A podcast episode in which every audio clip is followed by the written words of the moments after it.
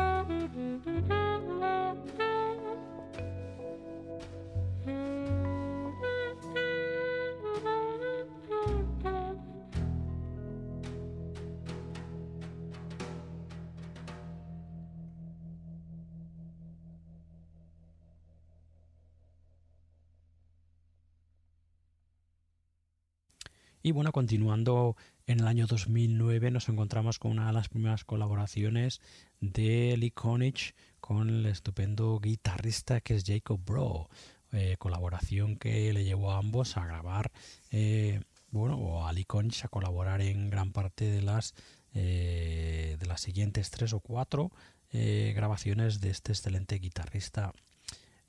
nórdico que es Jacob Bro, al que,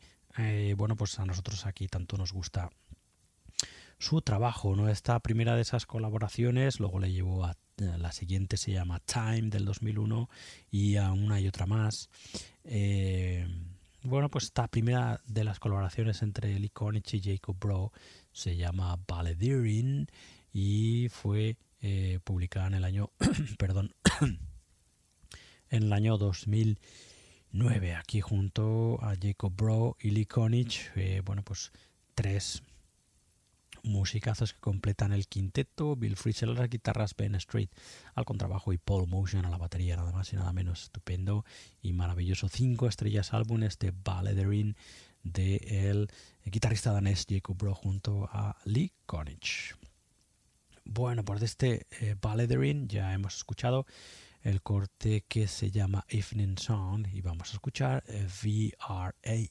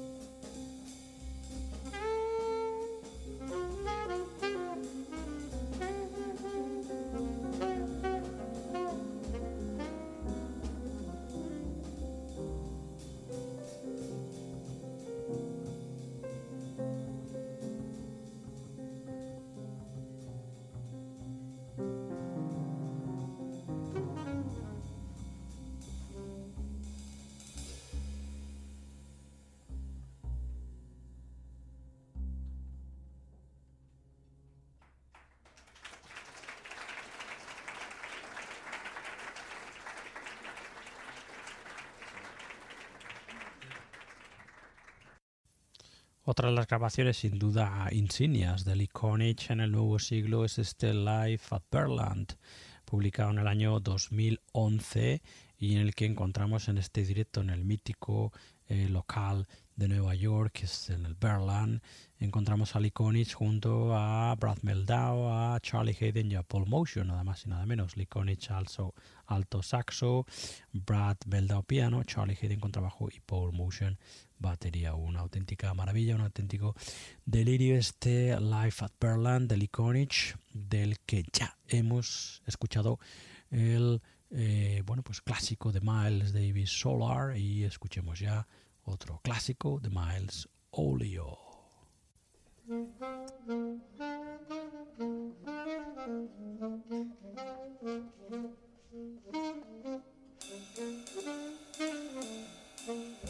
Thank you.